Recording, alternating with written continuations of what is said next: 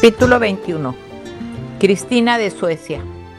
La mujer de hoy no ha alcanzado nuevas metas, solo ha recuperado lo que siempre le ha pertenecido. Bienvenidos a Mujer de ayer y hoy. Mi nombre es Araceli y les voy a hablar del libro que yo escribí, La mujer en el mundo de los hombres.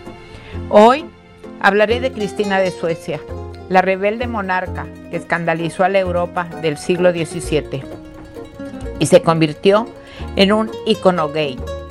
Tuvo una vida inusual, no solo porque heredó el trono a los seis años, sino también fue una mujer completamente fuera de la convencional para la Europa del siglo XVII. Reina Cristina de Suecia, la Minerva del Norte, la también conocida como Cristina Guasa, María Cristina Alexandra, Condesa Don Hanna, Minerva del Norte, protectora de los judíos de Roma. Nació en 1626 y murió en 1689. Fue reina de Suecia entre los años de 1632 y 1654. Heredó el título al ser la única heredera de Gustavo Adolfo II. Su padre ordenó que le educaran como un chico para prepararla para el trono. Además de estudiar, Cristina dedicaba tiempo a actividades masculinas, tales como la caza y el deporte. En sus propias palabras, Cristina admitió tener un irremediable prejuicio hacia aquellos sobre lo que a las mujeres les gustaba hablar. En las cosas de mujer soy bastante incapaz y no veo posibilidades de mejorar en ello.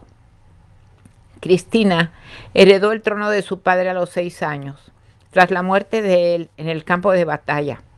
Axel Osenstierna se convirtió en su regente y posteriormente en su consejero.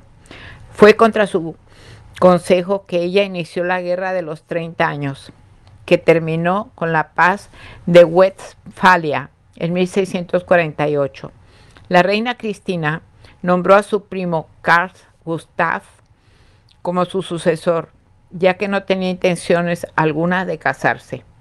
Ella empezó una corte del saber, al ser mecenas del arte, del teatro y de la música. René Descartes vivió en su corte dos años, donde murió antes de empezar sus planes para una academia. Finalmente, abdicó en 1654. Sus razones para abdicar todavía se discuten.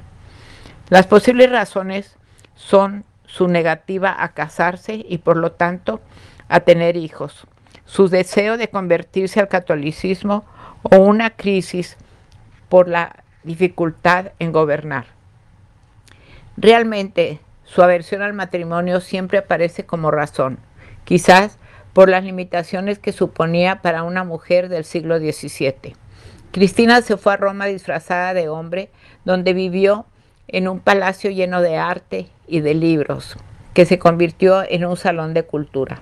Se convirtió al catolicismo y fue una de las favoritas del Vaticano en la lucha contra la mente y el corazón. El siglo XVII, en Europa, Cristina se unió a una rama liberal del catolicismo. Como una mujer soltera, se esperaba que llevara una vida más recluida y dedicada a causas piadosas pero en su lugar, Cristina continuó con una vida activa que le fue permitida por su estatus social. Además, Cristina prefería vestir cómoda, por lo que no era raro que usara ropas masculinas, sobre todo cuando viajaba. Cristina de Suecia murió en 1689, a la edad de 63 años. Fue enterrada en San Peter, un honor extraño para una mujer. Esta fue Cristina de Suecia, inteligente, impulsiva, con sentido del humor picante y le encantaba romper reglas, de mente abierta y era valiente. No tenía miedo de tomar decisiones peligrosas. Esta fue una mujer notable que dejó su huella en la historia como muchas otras más. Los espero en el siguiente capítulo de mi libro, La mujer en el mundo de los hombres, donde hablaré de otra mujer singular. Chao.